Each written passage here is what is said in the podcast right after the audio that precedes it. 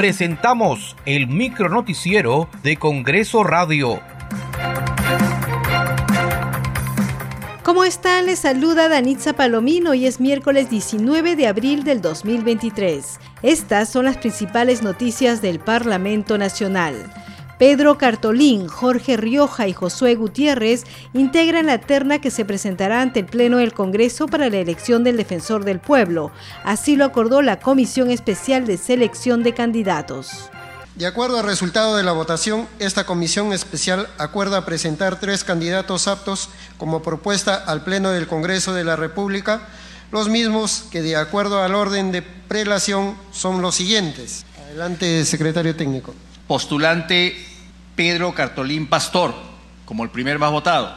Postulante Jorge Luis Rioja Vallejos como el segundo más votado.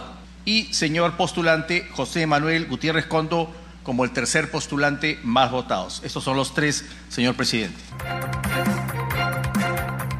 El presidente del Congreso, José William Zapata, firmó la autógrafa de la ley que establece la publicación de las agendas y las actas de las sesiones del Consejo de Ministros. Estuvo acompañado por la presidenta de la Comisión de Descentralización, la congresista Diana González. En otro momento, el titular del Parlamento visitó la sede del Servicio Nacional de Meteorología e Hidrología del Perú, CENAMI, con el fin de recibir información sobre su labor de monitoreo y pronósticos climáticos para las zonas en emergencia del país. Hemos podido constatar lo importante que es el CENAMI, sobre todo como un organismo de previsión en, el clima y en las condiciones meteorológicas.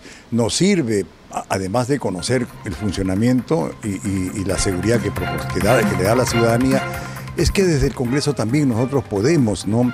Eh, establecer o hacer unas listas de control que ya vamos haciendo en presidencia, de tal forma que los congresistas cuando visiten también los gobiernos locales y regionales puedan hacer su labor de control y fiscalización, también verificando que en ellos se esté cumpliendo ¿no? a las acciones que están relacionadas con Ceramio.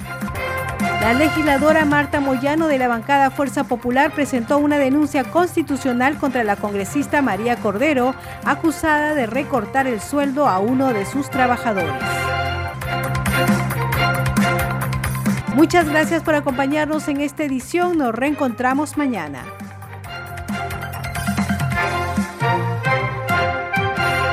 Hasta aquí el micronoticiero de Congreso Radio, una producción de la Oficina de Comunicaciones del Congreso de la República.